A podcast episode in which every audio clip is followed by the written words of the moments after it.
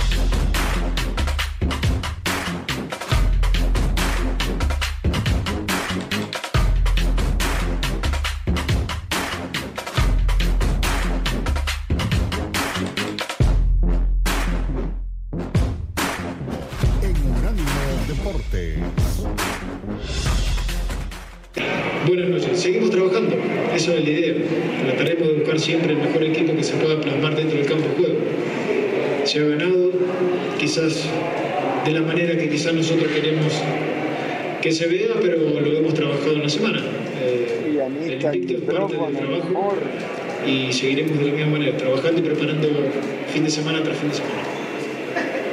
Hola, Fer, ¿cómo estás? De este lado, César Caballero de, de ESPN. Cuéntanos un poco de los temas de, de, agenda. Se presenta ayer Diego Coca como nuevo técnico de selección mexicana, como parte del fútbol mexicano.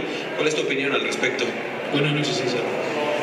Es el elegido, hay que apoyarlo. Podrán tener opiniones diferentes, en acuerdo o desacuerdo, pero es el técnico de la selección nacional de, de México. De parte mía va a tener todo el apoyo y toda la información que él requiera y me dijeron que vino y vino a ver el partido. Qué bueno, qué bueno. Eso era algo que hacía falta, que el técnico nacional presencie los partidos en todo sentido. Estará apoyado de mi parte y seguramente del club también. Nada. Buenas noches, eh, Carlos Rodríguez de Fox Sports. Eh, jornada 6, 10 puntos, estás eh, invicto, bueno, el equipo está invicto, ¿te quedas tranquilo? ¿Sientes que falta algo? Siempre para mejorar, buenas noches, siempre hay algo para mejorar y corregir el invicto es parte de, de, de, del juego. La idea va a estar siempre, lugar donde vayamos a jugar, ir a buscar el resultado y trabajar. Es la única manera que conozco y que no ha dado resultado a lo largo de este tiempo que yo estoy acá. Al aficionado esto no se le puede explicar, hay que darle victorias, pero al final es eh, lo que tenemos para competir, creo que lo hicimos muy bien, terminaron América puso en su casa línea de 5 eh, y, no nos alcanzó para, para llevarlos por delante. Quedamos expuestos, el América nos creó dos o tres situaciones de gol muy claras y, no nos alcanzó para llevar por delante y empatarlo. Tuvimos algunas jugadas ahí para, para podernos poner 2 a 2, pero si hay tiempo, este es el camino, el equipo se vio competitivo, la idea es esta, eh, los jugadores la defienden pero bueno, nos sigue sin alcanzar lo que decís y, y, se nos vuelve muy preocupante no ganar, ¿no? A ver, muy bien las declaraciones de los dos. Me pareció una ironía mal empleada de Ligini decir, América nos puso línea de cinco. A ver, es un sistema de juego, Ligini. Si le frustra que no pueda romper el sistema de juego del rival, invénteselo y trabaje pero no trate de decir que América puso línea de cinco. Es un sistema como cualquiera, como jugar con tres, como jugar con cuatro. Cada técnico es autónomo de hacer tácticamente lo que quiera con su equipo. Y yo no sé en qué momento fue, ¿tú te acuerdas de un momento en qué momento, eh, Eli, en qué momento fue que se decidió por el cambio? Que fue al final, ya cuando el Tano dijo hay que ganar el partido sí, porque no podemos meternos. Entonces, a ver. No, y aparte, ver, esa... así como cuando tienes a Araujo en la cancha, pues obviamente yo jugaba hasta con seis. Juegas con uno menos. no, o sea, me refiero, no meto cinco, meto seis, porque Araujo no cuenta. Pero eh, sí es un poco, no, no iba en el lugar Linini. Ojo que creo que dentro de estas frases que va mencionando la conferencia, Ricardo dice, si hay tiempo, él sabe Sí, la directiva no sí, está contenta con que... los resultados. Entonces, el mensajito también a la directiva, bueno, si me dan chance, vamos por el camino correcto. Necaxa, si bien no juega mal, todos lo, tienen como este efecto no extraño, que todos los equipos juegan bien cuando se enfrentan contra el América o juegan mejor de lo que habitualmente les venimos viendo. Si mantienen ese nivel después de que enfrentaban el América, probablemente puedan conseguir mejores resultados, pero también la directiva debe hablar con el mismo Andrés para decirle eh, hasta dónde nos alcanza. Yo creo que si Necaxa se metiera una, a una posible reclasificación, ya sería te renuevo el contrato un año más, porque hoy Necaxa no tiene plantel para otra cosa, Ricardo. Hay que ser completamente honestos. Te puede competir, lo puede intentar, hasta ahí. América tiene siempre que le den dos, tres cachetadas para resurgir y comenzar a jugar bien no defiende bien el América. Y eso no lo ha podido encontrar respuesta tan Ortiz. Y cuando vaya contra equipos más difíciles, ya lo hemos visto sufrir. No ha perdido, como fue con Santos y con Toluca, pero sufre en el tema gol y en pelota detenida es terrorífico como defiende América. Sí, no, no. además es que no ha podido encontrar cuáles son los zagueros centrales de América. Araujo, Cáceres, el chico que Reyes y quién más. Reyes. Creo que son esos tres. Y con esos tres, yo ahí sí veo corto la zona central de marca. Porque el más rescatable no es el mejor, es el que menos se equivoca, parece un árbitro. Porque el mejor árbitro no es el que nunca se equivoca, sino el que menos se equivoca, dice la FIFA. Entonces, eh, la, la, defensa del América es como, el, como la norma de los árbitros, no es quién es el mejor defensa, el que no se equivoca, sino el que menos se equivoca, que es Cáceres. El menos peor es Cáceres, que lo contrataron para que marque Araujo no para que marque al rival, sino para que marque a Araujo. Porque es que, pobrecito Araujo, pero me parece, ¿por qué jugaba en Celta de Vigo? ¿O cómo jugaba? ¿O cómo jugaba en Celta de Vigo? ¿Cómo hago la, cómo hago la inflexión de voz? Porque no puedo entenderlo. No puedo entender cómo era titular en el Celta de Vigo.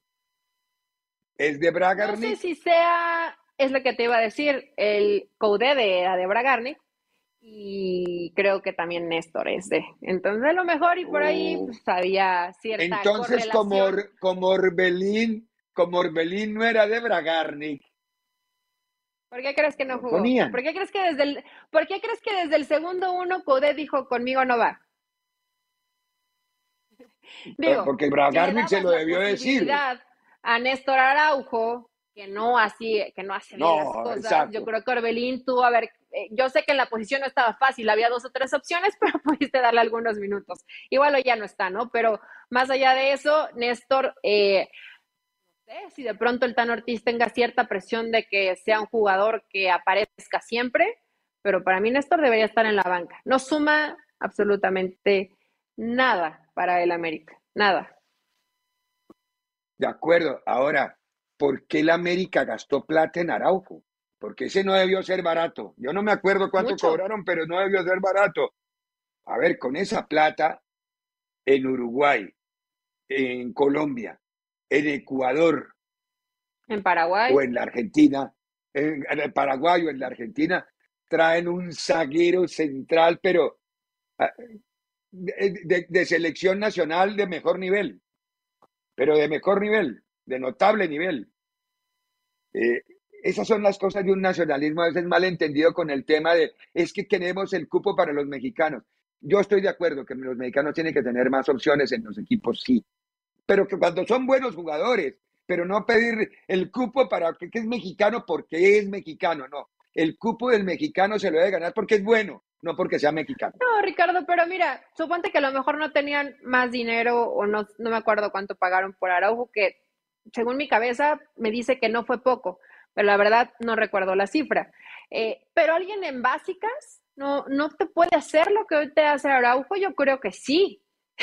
es que yo creo que sí, te lo puede hacer tal vez hasta un poco mejor, ¿no? Eh, eh, y si no lo tienes, pues preocúpate porque deberías trabajar con ese tipo de, de, futbolistas y de pronto a lo mejor que aunque no es el futbolista perfecto y tiene muchas cosas por pulir, te sale un Lara, por ejemplo, ¿no? O sea, tienes a lo mejor dos o tres prospectos que les puedes ir dando minutos y te vayan funcionando y van agarrando experiencia. Hoy, lamentablemente, América me llama la atención que no tenga gente en cantera que pueda ayudar en esa posición, porque en la defensa América está sufriendo y que Linini pues no reclame porque jueguen con cinco, mejor que haya alternativas para poder jugarle equipos que de pronto cuiden un poco más el resultado.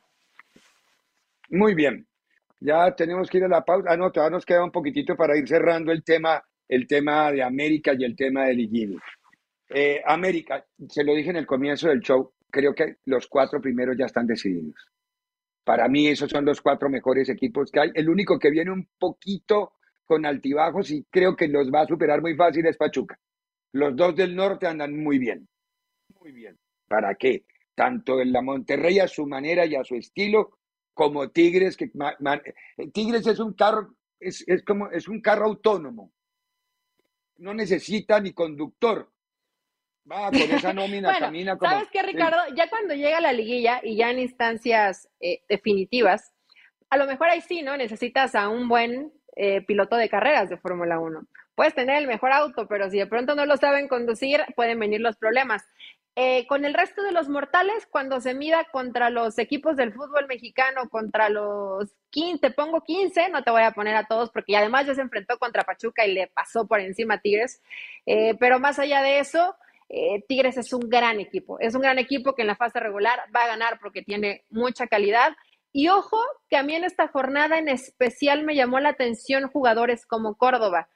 Y puede ser un poco el efecto de la llegada de un nuevo técnico a selección. Hay varios que se quedaron con la espinita de esta convocatoria a selección mexicana y hoy seguramente querrán llenarle a Diego Coca el ojo, ¿no? El pase de Córdoba para el, gol de Guiñac, primero por el caño y después por el cambio de frente.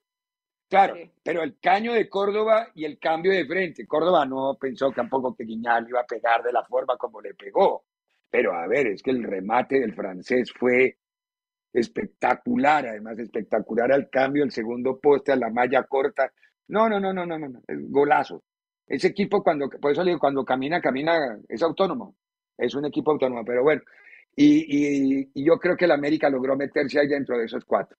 Yo veo ya que si no tienen traspiés, por ahí va a terminar la mano. Bueno, el traspiés de América puede ser el clásico, porque Chivas está jugando bien. Ojo que Chivas está jugando bien y en un parpadeo en la defensa de América que le, pasa factura. Que vaya mejorando, Ricardo. Eh, no, no, recuerdo, según yo, se enfrentan en la fecha 11. Ahí puede que ya haya recuperado Alexis B. O sea, entre más completo esté Chivas, América tendrá que irse esforzando para ir trabajando mejor. Y en el tema que Pachuca, que hablabas de los altibajos, ojo que no está Paulino, todavía no se incorpora Arango, eh, no estuvo en este partido Kevin, no estuvo Eric Sánchez, o sea, en Ibarra también está en este proceso de recuperación, me parece que se va a perder casi todo el torneo. Son, eh, son bajas importantes. De todos los jugadores que jugaron la final y fueron campeones este fin de semana, solo había uno que jugaron la final como titulares. Entonces, realmente Pachuca está tratando de, renovar, dos con Cabral, está tratando de renovar un poco el tema de tener gente de cantera, muchos mexicanos, pero con plantel completo, Ricardo, Pachuca, Pachuca también es candidato. Sí, va a ser complicado. Sí, claro, va a ser muy complicado. Tiene muy buena dirección técnica. Que salga de la depresión del tri y de pronto sueñe con la celeste. Pero vamos mejor a la pausa y a la vuelta de la pausa hablamos del líder de la liga en España, el Barcelona, que anda jugando muy bien el equipo de Xavi Hernández. Otro triunfo y hoy está 11 puntos arriba del Madrid. Pausa y volvemos con Xavi. En breve continúa Libre Directo en Unánimo Deportes.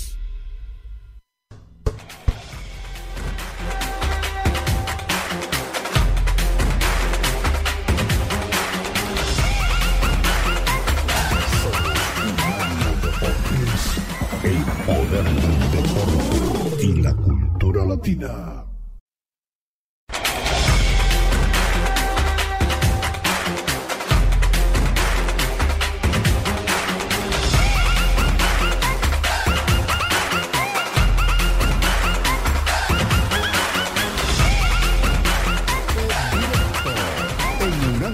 Deportes. ¿Salvable? No, no, no, para nada. Si quedan eh, 18 partidos, ¿no? 17 eh, ahora. Bueno, pues todavía queda, queda un mundo, queda un mundo. Pero contento porque estamos en una racha muy buena, de resultados extraordinaria, inmejorable, de juego evidentemente podemos mejorar en cosas, pero estamos muy solventes, muy serios, eh, muy trabajadores y muy, solidarios, diría yo, para, ganar estos partidos, ¿no? Que cuestan, cuestan y hoy es una prueba más que el equipo está solvente. Buenas noches, mister Alfredo Martínez, en directo para Radio Estadio Noche de Onda Cero. Siete victorias por la mínima y 16 partidos con la portería a cero. ¿Los ligas y los campeonatos se ganan amarrando desde atrás, asegurando desde atrás y para que el equipo crezca? Bueno, no es nuestra principal arma, digamos, pero está siendo un arma muy buena para, para nosotros, ¿no? Nosotros somos un equipo muy ofensivo, que tratamos de tener siempre el balón en campo contrario, de presionar alto los 90 minutos, no especulamos, vamos a, queremos ir a por el segundo y a por el tercero, y, pero se está dando los resultados así, ¿no? Creo que hemos tenido ocasiones más que, más que sobradas para, para hacer más goles, pero muchas veces es el acierto del eh, del equipo, ¿no? que no, no, está acertado en el último pase, en la última toma de decisión, en el tiro. Bueno, pues eh, creo que hemos tenido muy, muy, claras, muy claras, incluso de, en superioridad numérica, ¿no? de 3 contra 2, de 2 contra 1. En fin, eh, somos un equipo ofensivo a pesar de que hemos ganado en muchos partidos por la mínima. ¿no? Muy bien, me gustó la propuesta del, del Barcelona, sobre todo porque jugaron a, ¿cómo se llama esto en boxeo? Infiring eh, a, las trompadas, me pega, te pego, me pega, te pego, es decir, eh, y, le dio muy resultado al Barcelona, sobre todo robo, perdón, presión alta y robo, presión alta y robo y generar opciones, era muy rápido esa transición y ganaban la pelota mucho más cerca de lo que quizás habían planeado, entonces generaron muchas opciones. Ahora el resultado quedó, termina siendo no digo que corto, porque también el Villarreal tuvo algunas de sus excepciones, pero a mí me pareció mucho mejor igual el Barcelona que el Villarreal. Yo no sé hasta dónde va a aguantarse tiempo, porque los resultados tampoco se le dan al hombre de las vacas, ¿no? No, no, no se le han dado después de eh, salir a pastorear a sus vacas, pues definitivamente Ricardo ha sido juzgado y los resultados no se le dan. Y me gusta em, esta evolución tal vez en las formas de lo que pretende Xavi con el Barça, la transición rápida. Ya a veces no tanta posesión aletargada de balón sin tanto sentido, sino hoy vemos a un Barça mucho más dinámico, eh, llegando rápido a zona de definición, en esta presión que me pareció maravillosa y es entretenido cuando ves estos partidos, ¿no? El que te jueguen de tú a tú y que sabes que corres un riesgo importante, también tiene eh, su grado de merecimiento para el Villarreal, que al final no consigue un buen resultado, pero el Barça va en camino ascendente, cada vez jugando mejor y parece que Xavi ahora sí ya entendió por cuál es el camino ideal para ir consiguiendo los resultados, para seguir sumando Hoy lo mencionabas, una ventaja de 11 puntos ya es una ventaja importante. Por supuesto, con un partido menos Real Madrid, pero hoy te quedas cómodamente a 8 puntos si es que el Madrid llegara a ganar su partido pendiente, ¿no? Entonces, todavía es un buen colchón. No lo ha jugado, no lo ha ganado. Son sí, 11, no lo sabemos. Son 11 hoy así.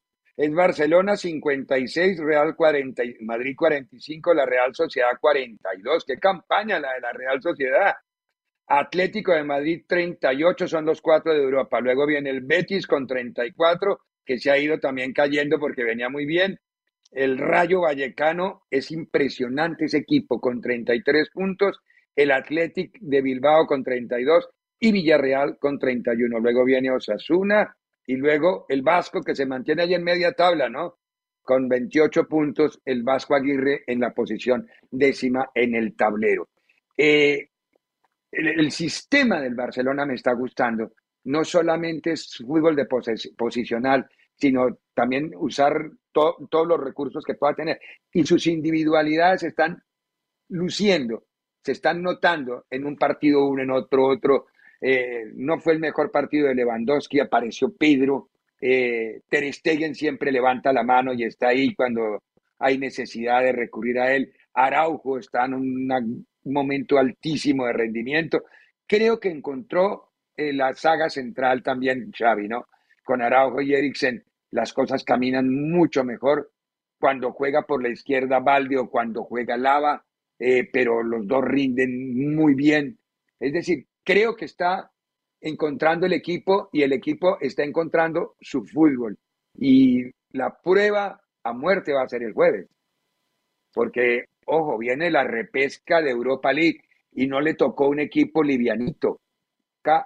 juega primero en casa el jueves.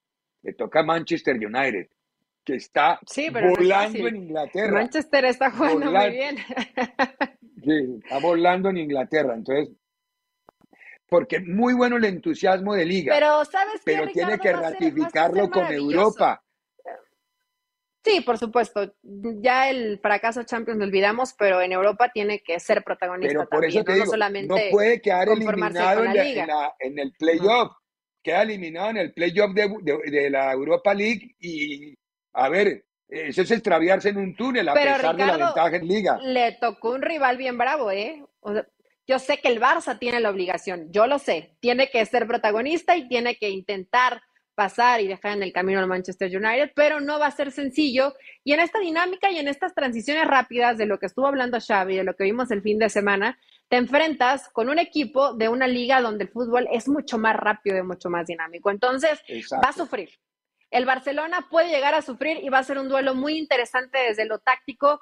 Eh, me gusta este tipo de pruebas para el Barça, que hoy a lo mejor en la liga respira y está cómodo, pero en la Europa League también tiene que dar esos resultados para refrendar que estás haciendo un buen trabajo, no que todos los demás, si bien sabemos que hoy el Madrid le, saca esa ventaja de 11 puntos, la Real Sociedad con buena campaña, pero hoy pues el Barça ha caminado realmente solo. No hay un equipo que te haga sombra como tal, el Madrid, porque ahí está, pero lo del Atlético ha sido un, fracaso total, lo que lleva hasta el momento de la temporada. Entonces, tiene que refrendarlo también en la Europa League.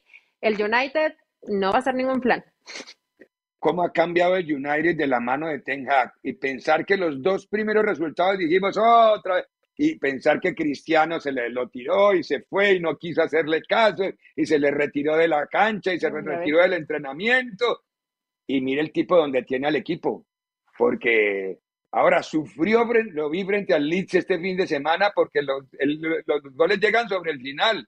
El Leeds lo tuvo en un puño también, pero ganaron 2-0 y fue suficiente y ya está. Pero han mejorado mucho, Ricardo. Eh, coincido contigo, cuando comenzaron esos malos resultados y Cristiano, creo que más que ayudar a la interna estaba perjudicando, es así. Eh, realmente el equipo sí ha tenido un ascenso futbolístico de 0 a 10. Así ha sido abismal lo que ha mejorado un United que lamentablemente tenía unas temporadas totalmente para el olvido y, de tristeza. Y hoy está ahí siendo protagonista y seguramente se relame los bigotitos para dejar fuera, fuera al Barcelona. ¿eh? Bueno, ojo con el momento de Rashford que está imperial con el de Bruno Fernández, que está imperial. Cuando entra Garnacho se pone también en, en modo fútbol. Es, que tiene muy buena plantilla y tiene muy buen rendimiento y encontraron el equipo. Eh, cuando juega Casemiro, cuando juega Fred, cuando, bueno, es decir, tiene, tiene por donde mire el Manchester United, tiene un plantillonón y está jugando otra vez bien. Va, va, a ser un lindo enfrentamiento. Ese de Europa League es un jueves con sabor a Champions, porque son dos equipos que deberían estar en Champions. Y es decir, si miras. La Champions se regresa mañana, Ricardo. Desde el Valentine's Day, Día del Amor, la Amistad, y nos va a durar hasta el jueves ahora. Yo sé, pero para, para que nos hagamos una idea. A ver, el, el martes en Champions, Milan, Tottenham y París Saint Germain, Bayern Múnich, que es muy bueno. Pero bueno, el miércoles, Borussia, Chelsea y Braga, Benfica y el jueves en Europa League, Barcelona, Manchester United. Eh, con todo respeto a la Champions. De los cuatro partidos de esta semana, de esta semana, hay uno rescatable, que es el del Bayern Múnich contra el Paris Saint Germain. El, después, el más importante de todos es de Europa League. Yo sé Está bien, Ricardo, también que se compita a ese nivel. Martes tenemos el del PSG, miércoles, si quieren ir a ver series, es válido y ya el jueves retomamos la Europa League. O sea que e, esa es la dinámica de los equipos de Europa y del Barcelona. Tenemos que ir a la pausa, a la vuelta de la pausa, como todos los lunes y todos los viernes, desde libre directo, analizamos lo que vimos el fin de semana para unánimodeportes.com. En breve continúa Libre Directo en Unánimo Deportes.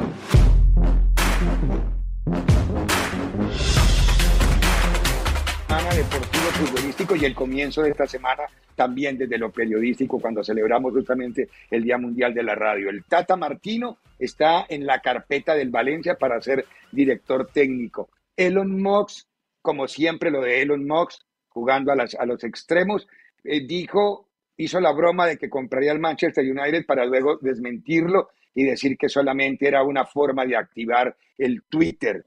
Eh, aparte de eso, Dan Garber desde la MLS dice que está hablando con tres de las sedes, entre ellas la de mm, Sacramento, la de Las Vegas y la de San Diego, para hacer la franquicia 30 de la, L, de la MLS.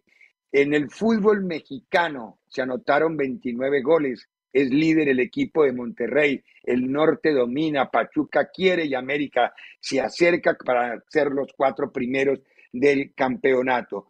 El Tigres como líder. ¿Qué nos dijo el Chima Ruiz?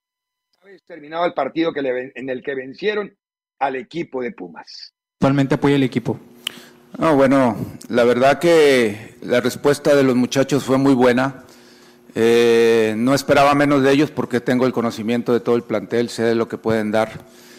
Y a pesar de que tuvimos solamente dos entrenamientos, tratamos de hacer puntos muy concretos en las cuestiones de, de dónde apretar, de un poquito de táctica fija.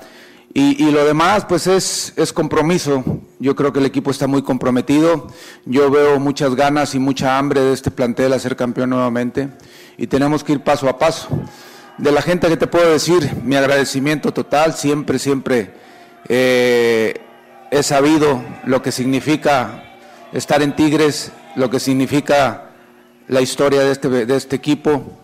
Eh, me ha tocado estar en el inicio de toda esta historia de Sinergia Deportiva, lo dije la vez anterior, y, bueno, ahora afortunado de estar recogiendo estas, estos, estos frutos de, lo que es este equipo actual. Ah, Eli, ¿te quedas con el Chima Ruiz como técnico de Tigres? ¿Tú lo dejarías de dar la oportunidad al técnico mexicano? ¿O, o Tigres es de esos equipos que por que por imagen necesita un técnico de mucho postín, de mucha imagen mediática, que tal vez no sea la más, la mejor imagen del Chima Ruiz. Es una apuesta eh, complicada, Ricardo, porque lo cierto es que Tigres tiene jugadores en su plantel que hay que tener personalidad. Por supuesto, el Chima ya los conocía, ya, ya está familiarizado con el equipo, pero meterte a un vestidor donde está Guiñac, donde está el Patón Guzmán, donde está Pizarro, donde está Carioca, eh, evidentemente debe tener un, peso importante, no, no es fácil ese, ese torito aventártelo, pero creo que salió bien librado. Tigres es un gran plantel que apuesta a tener mucho presupuesto, que apuesta a tener grandes figuras y grandes jugadores. Hoy el Chima, a lo mejor, y si los resultados se comienzan a dar, le dan esa posibilidad, ¿no? Realmente creo que la gente en Monterrey lo quiere mucho no lo ven como para abajo, como, no, no está en nivel de Tigres, entonces si los resultados lo acompañan, bienvenido, que se refresque un poco la plantilla que siempre vemos de entrenadores mexicanos o extranjeros, ¿no? Eso no, no iría por ahí, sino simplemente porque con un plantel de esa categoría, pues la mayoría nos imaginamos un técnico con mucha experiencia, pero hay valientes que se atreven a esto. Me parece muy bien. Eh, cambiamos de frente, vamos a Rabat. el Madrid logró en el fin de semana también el octavo título a nivel orbital, quinto campeonato mundial de clubes.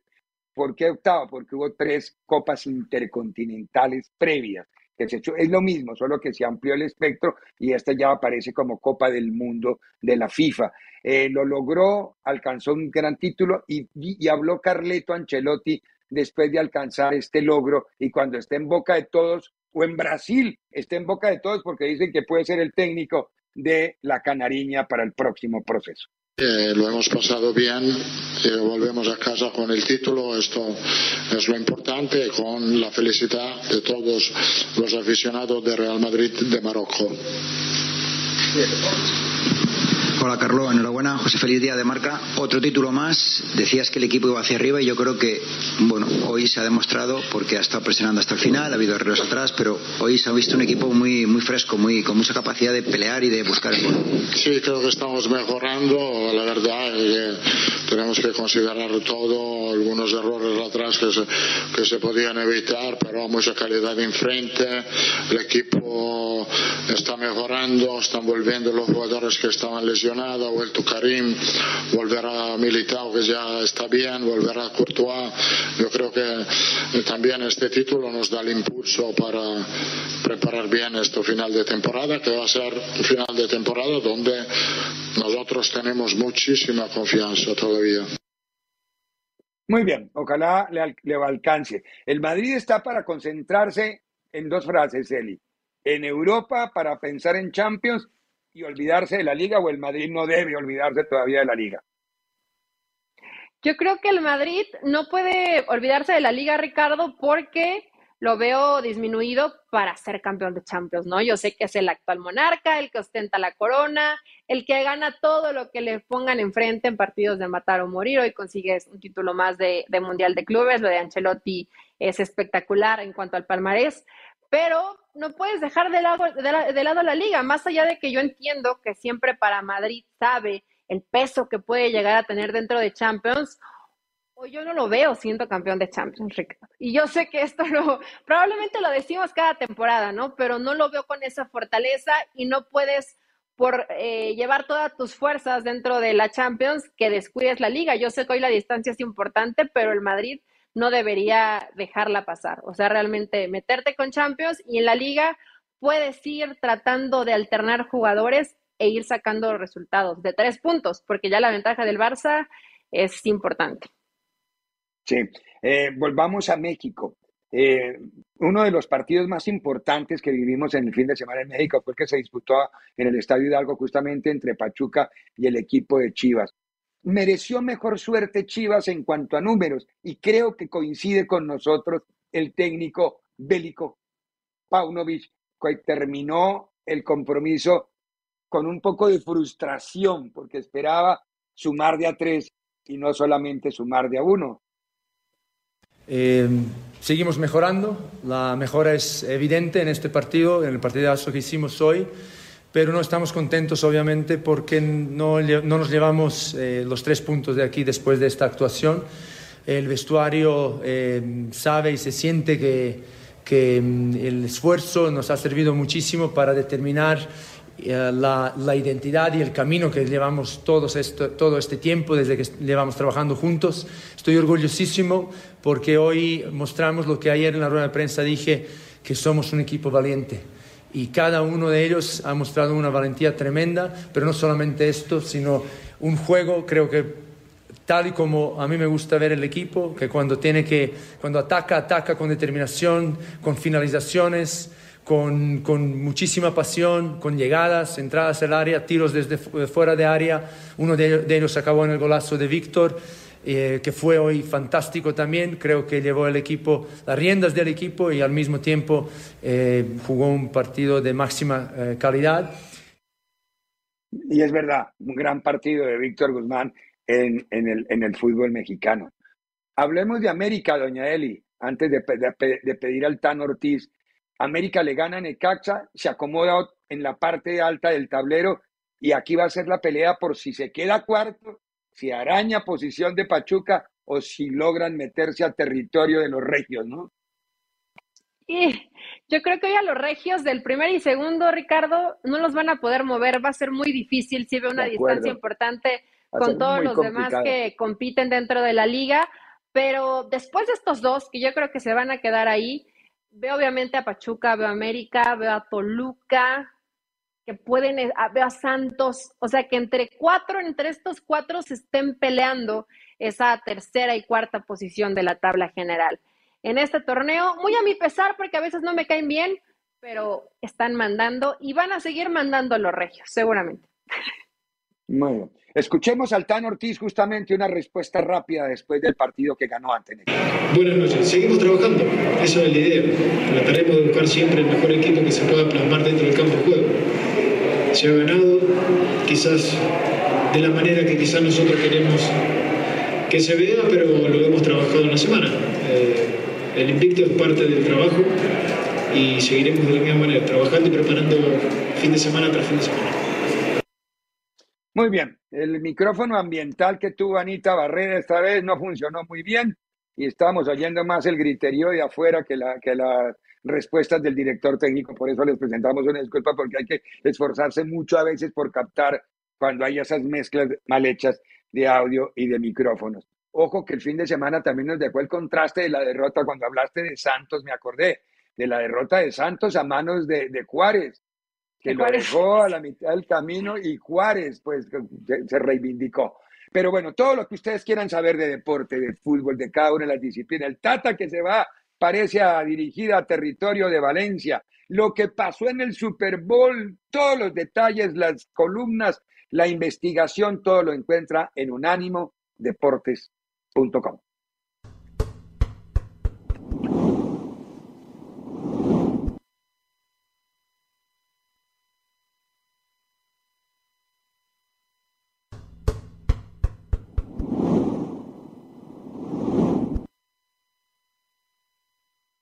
En Unánimo Deportes queremos estar contigo y que disfrutes de tus deportes.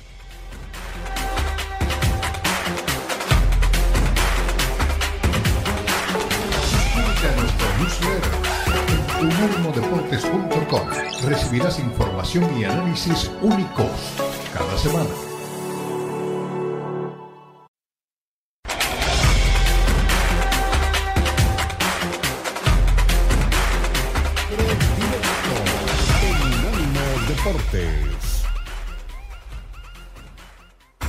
Vamos a cerrar el show en el día de hoy con este trofeo que se va a entregar el próximo 27 de febrero en Zurich, en la sede de la FIFA. Este es el de Best. Este fue el que reemplazó la antigua fusión que había Balón de Oro FIFA. Entonces, Balón de Oro se quedó siendo uno de la de France Football y el de Best de la FIFA. A ver, los tres nominados para director técnico, tú eliges Pelotti, Scaloni, Guardiola. Scaloni. Voto decide. Scaloni, campeón del mundo. Está, está, perfecto, muy bien. Los tres mejores jugadores y cuál, el voto de él es el que decide. Benzema, Messi, Mbappé. Messi, campeón del mundo. Campeón del mundo, muy bien. No, no es tan, no es tan difícil, no es tan difícil, está fácil. Ahora sí, dígame, las tres mejores jugadoras.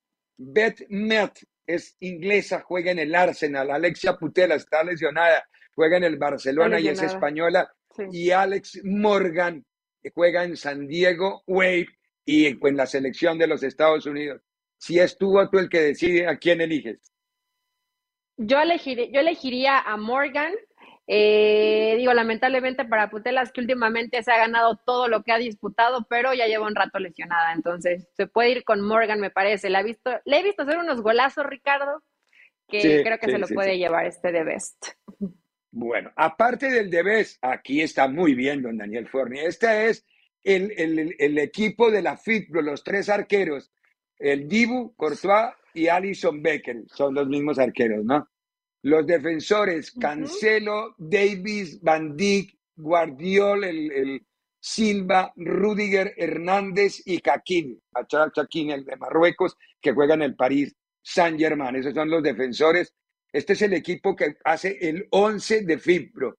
Los volantes, Bellingham, Casemiro, De Bruyne, eh, el chico Fernández Censo, Valverde, Pedri, Modric y Gaby qué notable grupo este. Pero ahí hay que elegir, sí. de 26 hay que elegir solo 11. Y los delanteros, dele a ver cuáles son los delanteros, doña Eli, que me puse a hablar de aquí como loro. No, está bien, porque yo ni alcanzo a ver Benzema, Haaland, Lewandowski, Ronaldo, Neymar, Messi y Mbappé. No, pues, ¡Uepa! Eh, no es, ¡Uepa! Está, está, Están los que está son, emocionante ¿no? para decidirlos. Están los que son, exactamente.